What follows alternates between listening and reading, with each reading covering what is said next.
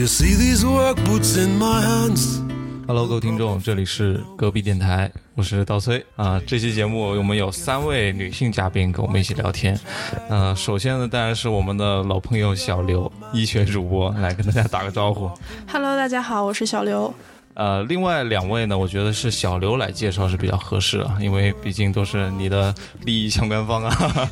好，今天呢，另外两位嘉宾，一位是我的前同事小飞，给大家打个招呼。大家好，我是小飞。她是我们这期节目的核心人员，因为她是我们这儿唯一一个宝妈。还有一位是我的现同事 果子同学。Hello，大家好，我是果子。呃，我们之前的听众呢，可能也会观察到，从我们一四年开始的时候，我们一直在探讨这个感情历程啊。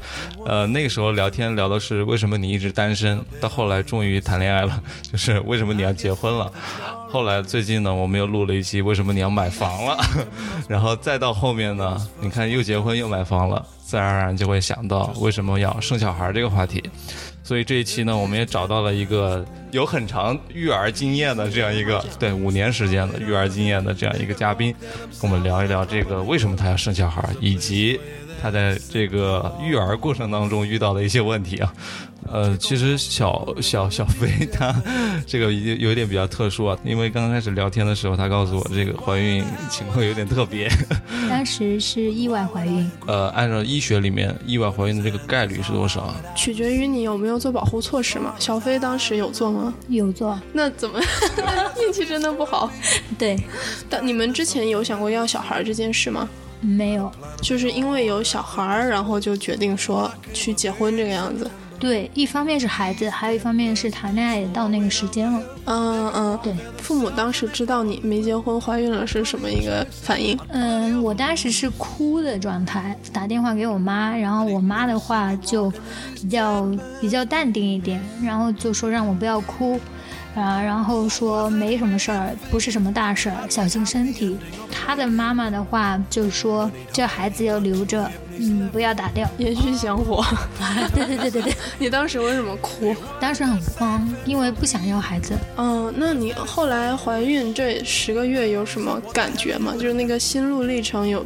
一开始很纠结，一开始的话，因为那个激素啊、荷尔蒙啊，它会有紊乱，然后情绪的话波动很大。听说很多孕妇就是半夜想吃东西，然后发现没店便利店没开没得吃，然后就会爆哭。对我就是，我还记得有一次，那时候我一个人在上海，然后就下雨，我没带伞，我就站在路边哭，然后一边哭就一边走路一边哭，哭到家里面，然后又趴在桌子上哭，就是莫名其妙总会哭，还会打肚子。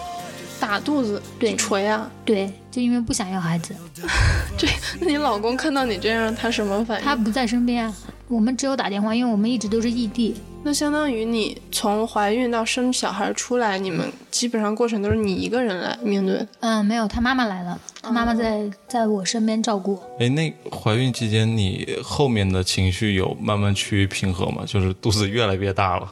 对，后来就完全就是很幸福的状态，就是吃了睡，睡了吃，就这种。那个幸福的这个节点是是什么样的情况？突然就变幸福了？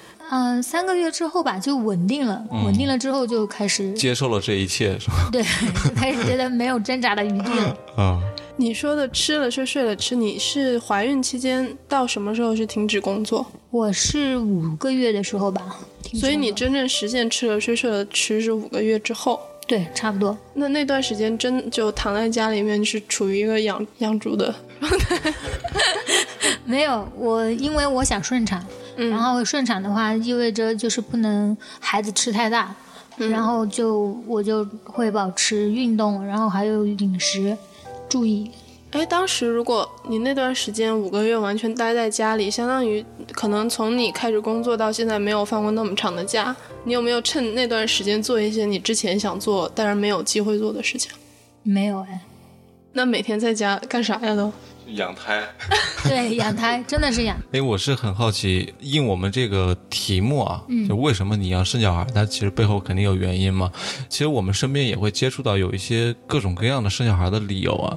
就我现在发现，越来越多的反而不是自己想要生小孩，是有各个身边的人，包括自己的爸妈。或者甚至是爷爷奶奶，就是说趁我们年轻，呃，现在还有力气给你带小孩，你赶快给我生个小孩，怎么样？怎么的？你你觉得这个背后它的原因是什么？就为什么他们会很渴望说有个小孩？因为我身边的话不是这种情况，我的妈妈和她妈妈都没有过催我们两个人那个生孩子的经历，所以我不太敢过多的说。但是我个人觉得啊，就是也有可能别人家有有这样的孩子，嗯就是别人家我同辈的人，那些老头老太太他们都带孩子，嗯，含饴弄孙啊，他们也想有这样的一个状态。就是他们爷爷奶奶在平时日常 social 的时候，发现我好像缺了点东西。现在出街必备潮品都是孙子，然后要攀比一下 这种感觉。哎，我想问一下果子同学，因为你现在也是和男朋友快进入谈婚论嫁的阶段了吗？是的，是的有没有遇到父母说要你们生个小孩儿啊？这种，当然有遇到了，因为我爸爸很想让我们有两他们也是出于一种 social 攀比的心理吗？我觉得应该有吧，他们可能希望自己老了以后有人能够照顾他们，能够赡养他们，然后也希望我们这一代老了之后也有人能够照顾我们，所以我觉得这种观念还是会传递，这个很正常吧。起你们会有压力吗？对没有啊，这个不会有压力啊，因为我们都是我跟我男朋友都是独生子女，然后双方的父母都很支持，相当于是如果我们生了孩子是六个人在养他们。我昨天看到一个特别有意思的说法，就有人说孩子是一种期货，它不是一种现货。就是现货的点是说，你今天能够把它消耗掉，然后获得满足。比如说一个苹果，你吃完你就饱了，特别爽。但是孩子呢，是一种就是你要在养大它的过程中，然后通过逗乐它获得快乐，所以它是一种期货。你们这一种储蓄的观念，就是孩子是锻炼你的延迟满足。嗯，我觉得还有一方面就是，呃，可能他们也，嗯、随着年纪的增大，他们会觉得衰老带给他们的一些恐惧身体或者对，嗯就面部啊，或者是各种，是那种就是路过看到年轻人就觉得恢复了精气。对对对，他们是想要一种就是生命的活力啊，或者我现在路过高中男生的旁边，也有这种感觉。这说到哪儿了？高中男生，对，嗯，我觉得这个果子同学啊是比较偏传统的那一派。呃，小刘同学呢，其实算是比较激进的，是吧？一左一右嘛。你们俩，我觉得核心上的这种矛盾点，我在我看来，可能是因为经济的原因。刚刚 那个，就是我 浅见啊，就是刚刚果子同学提到一个很关键的点，就是有六个人一起在养这个小孩儿。其实对于这个生小孩的这一方来说，我觉得可能压力会偏小一点嘛。因为在我们看来，我估计是小孩一出生，然后呃，比如说要坐月子啊，是什么买吃的呀，那个什么之类的，然后再对比一下现在自己的收入啊，确实是感觉比较危险。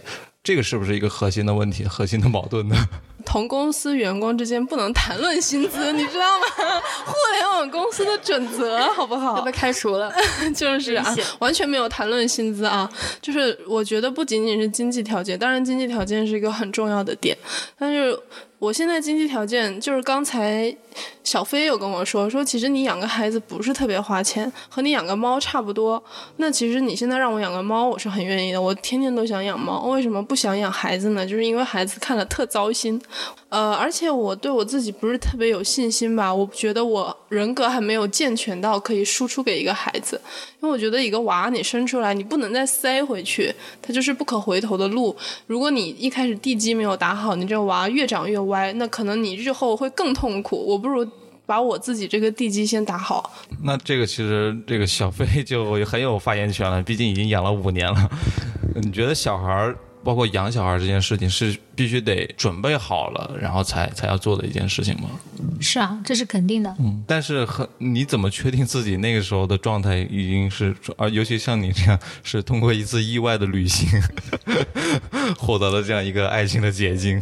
就像刚才小刘说的，就是女生可能她在这方面更加敏感，也更加成熟一点，她自己会知道什么时候就是人格已经到了够完善的一个阶段，去输出给一个孩子。他不是有一个明确的时间点告诉你说那个时间点就到了，但是是你自我可以感觉到，OK，时间成熟了，我可以去做这件事情了，是这样的一个感觉。所以你当时发现意外怀孕到发现已经三个月不能打掉了的那个接受的阶段的时候，你有没有审视一下自己，说觉得啊，我好像心理状态是 ready 的这种？到那个时候，我就是开始在想说，这个时候已经是木已成舟。对，没有回头路。嗯，然后我就想要把自己的心态各方面的东西都调整一下，相当于是说我不能给他一个别墅，但是我可能有目前有的只能建一个茅草屋。嗯，那我先把茅草屋需要的东西全部都搭好，是这样的一个。那这个期间你有做很多就是各方面的准备吗？你老公有没有做一些相应的准备？没有，就傻傻呵呵的就等啊。对，要啥啥没有，他就真的是什么都没有。哎，你觉得就是生完小孩之后，就最初的那段时间里面，父亲是扮演怎样一个角色？需要做哪些事情啊？一开始的第一个月，那个叫月子。月子的话，很多女生在没有怀孕之前，可能会挑，就是挑说我要跟妈妈自己妈妈住，还是跟婆婆住。很多人会觉得跟婆婆住不太好，但是我们那边的话就有讲究，说要跟婆婆住，住在一起。但其实跟谁住都不重要，重要的是你老公在不在你身边。因为当那一个月的月子的那个时间里面，你的荷尔蒙是非常紊乱的，因为你刚生完孩子，你第一方面是荷尔蒙紊乱，第二方面是你的新生命的到来，你希望跟他一起来庆祝这个新生命，嗯，希望有人在旁边。第三个是就是说要喂夜奶。一个新手妈妈，宝宝刚来到这个世界上面，她要喂夜奶，她很多事情不懂，她需要有人在旁边跟她一起来共同度过这一个阶段。所以在那一个月里面，老公在身边对一个妈妈来说非常重要。这就是为什么很多女人在月子里面会产生抑郁症的一个很重要的原因，就是因为老公在这个月里面他没有扮演好他该扮演的角色。哎，你这是在控诉吗？我个人是这么觉得的。哎，你刚才说到那个喂夜奶的问题啊，嗯我看到知乎上很多就是宝妈，他们会去讲说，喂夜奶是试炼夫妻关系的一个试金石，它能够充分体现出你老公是一个什么样的人。嗯，是有这种感觉吗？我其实我的情况真的比较特殊，因为我是在老家坐的月子，然后我在老家带孩子带到八个月，那个时间段里面都是我的。呃，妈妈和他妈妈来照顾我。他的话是在别的地方做医生，偶尔回来看一下我们。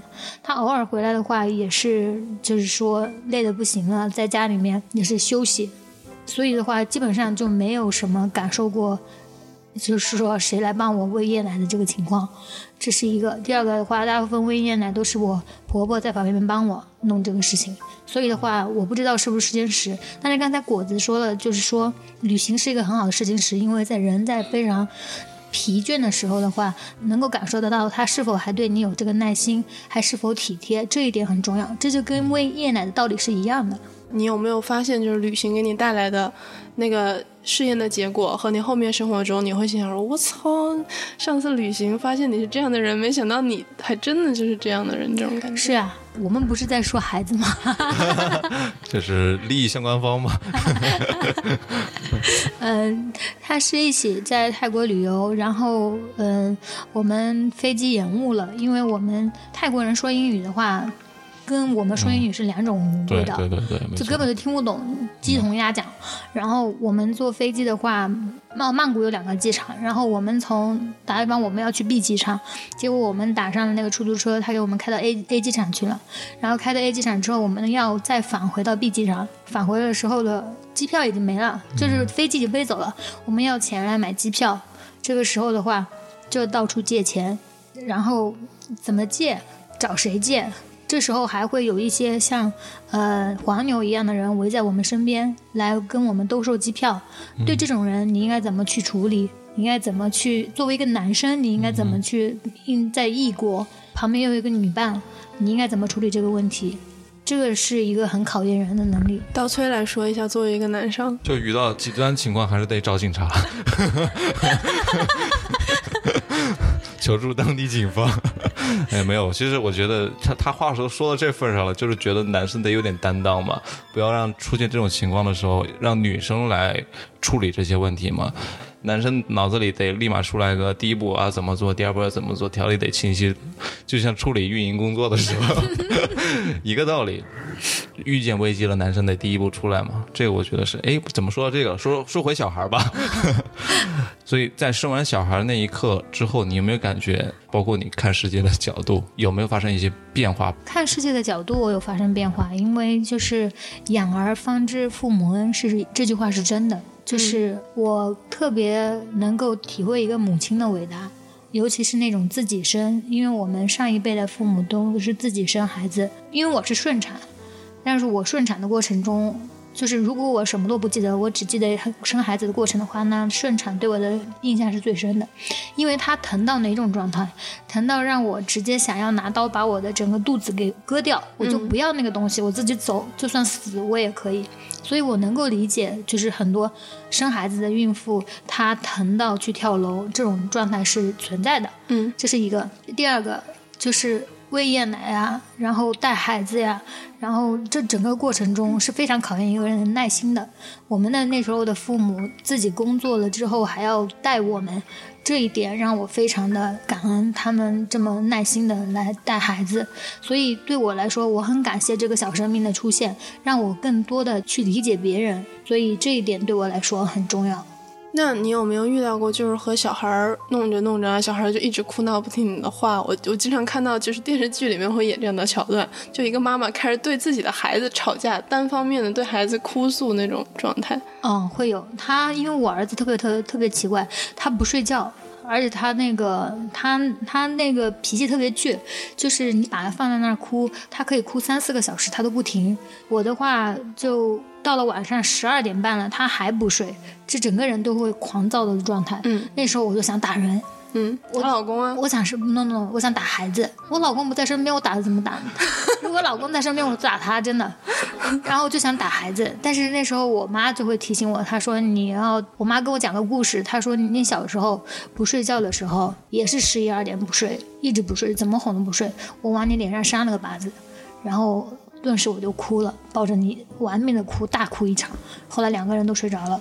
就这种，哎，那后来两个人都睡着了，不是挺好？是啊，那你呃，你前面说你和你老公是处于异地的状态嘛？你们是什么时候才正式说两家人搬到一起住，然后他也融入到你育儿这个过程中的？嗯，应该是一五年，一五年那个时候宝宝宝宝八个月。那你们有做一些分工吗？就是你干什么，他干什么这样子？呃，没有哎，就是他啥都不干。对他真的啥都不干，他就是上班。他除了上班，可是你也要上班啊。对啊，我也上班。那凭什么就他上班就不用管孩子呢？他不上，他上班不管孩子，他爸妈管吧。嗯嗯，对他爸妈帮着管。然后我妈那时候劝导我，就说你也别气，说反正就是他不管的话，他爸妈管也算是管。但其实我觉得还是不一样。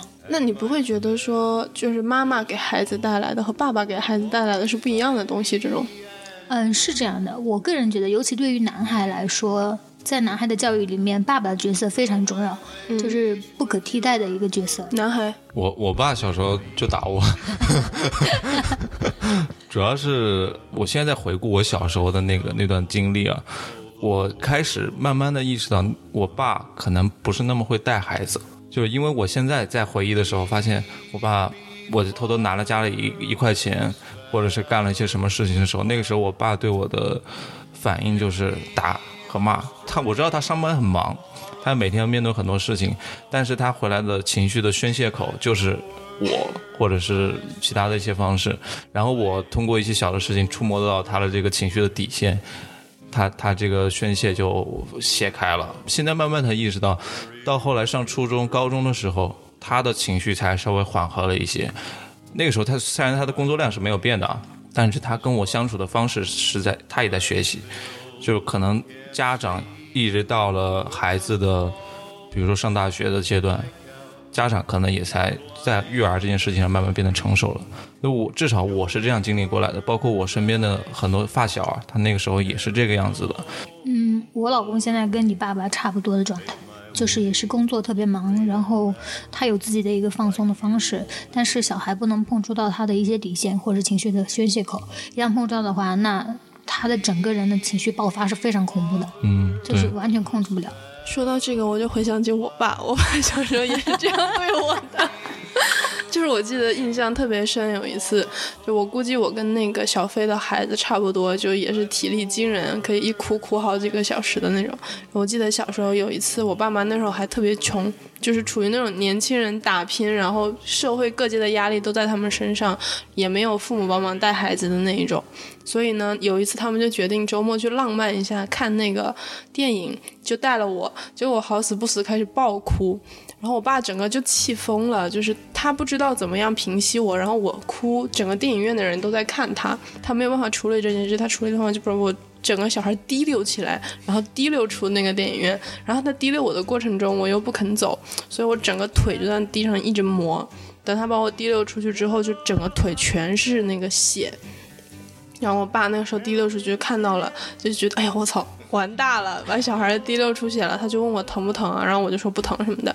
结果后来等我回家，我妈问我的时候，然后我就说哇特别疼什么的，然后抱着我妈一顿猛哭。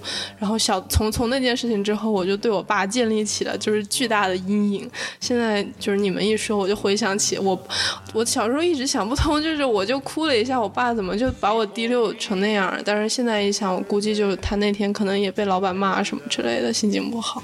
现在我们说回来，育儿啊，你们会不会因为小时候有一些这种自己遇到了一些父母可能对当时也是不成熟的方式来对待，现在会不会有意的去避免这些问题在自己的小孩身上发生？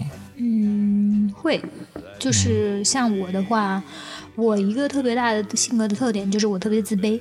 嗯因为我我妈或我爸那时候其实也不是故意的，他们就只是说比较。就是那时候你们都会有嘛，说你看看别人家的孩子考了多少分，嗯看看别人家的孩子怎么样怎么样怎么样，就喜欢拿别人的孩子来比较。但我现在的话，就是我婆婆或者我妈妈在说别人孩子的时候，我就会特别刻意的会说回来，说会说没有啊，你看我们家豆豆也特别好啊，我们家豆豆怎么样怎么样怎么样，我会这样，因为我不想让豆豆小时候的话也会跟我小时候一样有这种阴影在，对，是这样的。对，就是觉得自卑是自己身上的一个缺陷，对不希望这个缺陷同样出现在自己的小孩身上。对对对，嗯，那你有没有哪个瞬间，就尤其是你情绪激动的时候和你的孩子相处，比如说你在训斥你的孩子，你说了一句话，你忽然反应过来，你小的时候你妈也对你说过这样的话，就是你不经意间发现你越来越像自己的父母。哦，我有，就是我，就我妈小时候特别爱打我。我怎么发现好像每一个家里面都有一个爱打人的有可能就是呃那个时代就是这个样子的。对对对，但这个是这个点倒不是说跟我妈有关，就是我以前在家的时候，我们家对面一天晚上我听到对面吵架，一个大人特别大声的说：“你听不听？”然后那小孩说：“我不听。”就是两个人都是这么大叫。然后我现在叫豆豆的时候，有时候我也就是对着豆豆叫，我说：“你听不听？”小豆豆也会说：“我不听。”这一点就闪回，就让我觉得嗯我怎么样喊他，他就怎么样喊我。其实他就是一个另外一个版本的我。这种点上面很其实还是蛮多的。复制过来了。对对对，就他完全就是学我的样子。那你担不担心以后他还是会变成跟你一模一样的状态？我觉得多多少少肯定是会有的，这是一个，因为在处理这种问题的上面的时候，每个人都会有相同的一个处理的方式，就是说明他有一些东西有一些共性在，嗯，都会激发人的一些愤怒的点啊，或者是情绪的爆发点啊，所以处理的方式下意识都是会这样，除非是说可以就是很有自律的人，他会三思而行，嗯他才不会这样。你是选一种怎么样的态度来面对，就是你对孩子人生的影响这件事情？我只能说，我听到这个问题的第一反应就是说，我只能不断的去学习，就是自己去自我成长，才能去更好的带动孩子的一个成长，对他的一个影响。我只能说到这一点。嗯，那换句话说，你是呃有没有想过？因因为你刚刚介绍你的情况，就是老公可能有时候也不在身边，这种情况会比较多，会不会想要去扮演一个坚强的母性的这种角色在里面？我不知道你说的单亲，就坚坚强母亲是不是那种单亲母亲的那种感觉？就会觉得自己的责任感会更重一点。哦，会有下意识会有，会有一种觉得别人家的小朋友都有爸爸在旁边带，对对，然后自己的可能的话就是自己老公带的会少一些，嗯然后我会要更多的教一些别的爸爸会教嗯儿子，但是他不会教儿子的东西，嗯。所以会有这样的感觉在。因为我想到我小时候，我的小学老师问过我一个问题啊，考有一次考试是语文、数学，唯一一次考了八十几分，之前都是九十几分嘛。然后老师就问我，他说是不是你爸妈平时不怎么管你啊？我说我妈管的挺多的，我爸不怎么管我。我当时还是挺兴奋的，我就觉得巴不得没人管我是最好的。但是到后面其实发现，因为父亲他平时没有怎么太多的跟孩子去做接触，嗯，然后大部分时间是呃老妈在带，然后老妈那个时候扮演的角色，她其实没有说出来，她只是刻意的，好像是在觉得我这样做的话，自己责任感会更强，然后我能够把我坚强的那一面也给孩子留下更深的这样一个印象。是的，是的，会有这样的感觉。所以你刚才说你会想说把本来应该由爸爸带给孩子的影响，由你来更多的去带给孩子嘛？那在你心里面，你觉得哪一些是爸爸带来的影响？男子气概，嗯，就跟每个女生心里面有一个男生理想男生的形象一样。你可以说一下你的理想的这是我个人对男生的比较理想的状态，就是说他首先他很有学识，嗯，然后他很绅士，他是一个有责任和担当的人，嗯，对，然后他可能会比较风趣，嗯，对，但风趣这一点的话，可能小小豆现在太小还不太懂，但是我在其他的小事上面的话，我就是学习这方面是肯定的，我会带他经常出去旅游，让他见多更多的世面，这是一方面。另外一方面的话，我经常跟他强调的一点就是，因为小孩子在玩的时候，他都喜欢打架或者喜欢哭闹，而且我儿子的话手比较重，然后我会跟他说，经常就是说，不管怎么样都不能打小女生。就也不能抢小女生的，要就是出出行啊或者怎么着，都让女生先走，就是这样的。所以你是把他往理想男友的方向 在打。对我没办法，我只能用这种方法来觉得这可能是一个比较好的男生的方向。哎，那问问一下这个果子吧，你现在还没有生小孩吗？那你幻想中你的未来的小孩，你有有没有什么假设？就我我会带带他学什么，带他学那个？呃，这个当然有了。嗯，我们俩会经常反思说，因为我们俩数学都不好嘛，我们俩就会反思说，为什么得让他学好数学。不不不，就就在反思为什么我们的数学会不好，然后就会回忆起，比如说小学数学老师在某一个题上面的讲解方式是怎样的，然后记得这么清晰啊？对对，是的。然后当我们遇见了，比如说，就是我男朋友现在嗯就是相当于是考研在又又在学数学、高数这这些，因为他是文科生，然后他在看国外大牛的教程，比如说讲高数，就是那些东西，他他会觉得哦，他们讲的方式是这样的，然后我们小学老师讲的方式是这样的，然后可能就会有一些呃。教学方面的一些理念不一样，嗯。而且方法也不一样。然后我们会比较欣赏他们的那种教教育方式，所以就是让孩子不会那么厌倦、抗拒数学。嗯，然后我就想从根源方面解决他学习的问题。对我们可能会就是更加的用呃有意思的方式给小朋友解释一些问题。你刚才说你和你男朋友可能想生两个小孩儿，因为你喜欢男孩儿，他喜欢女孩是的，吗？嗯，所以你也是，如果你生了一个儿子，你也是像小飞那样把儿子往理想男友的方向去打造吗？呃，应该不会，因为我没有什么理想男友的那个类型。对，理想的类型就是男友的类型是吗？因为我觉得每一个人都有他不同特点，然后我也没有说在想象中塑造、构建出那样一个理想型的人物是怎么样的。我的我的理想就是我的小孩一定得有钱，可以，这个比较简单。这个确实。是我的短板。你搞一点钱，你小孩不就有钱了吗？呃，然后他刚刚果子说的那一点，其实我也挺认同的。我有时候也想过这件事情，就是其实一加一等于二这件事情，你换十个老师，可能他有十种不同的方法，但是最后结果都是一样的。其实我们在乎的不是那个结果嘛，其实在乎的就是那个过程是怎么让他去吸收的。但是其实就是选好老师得花钱嘛。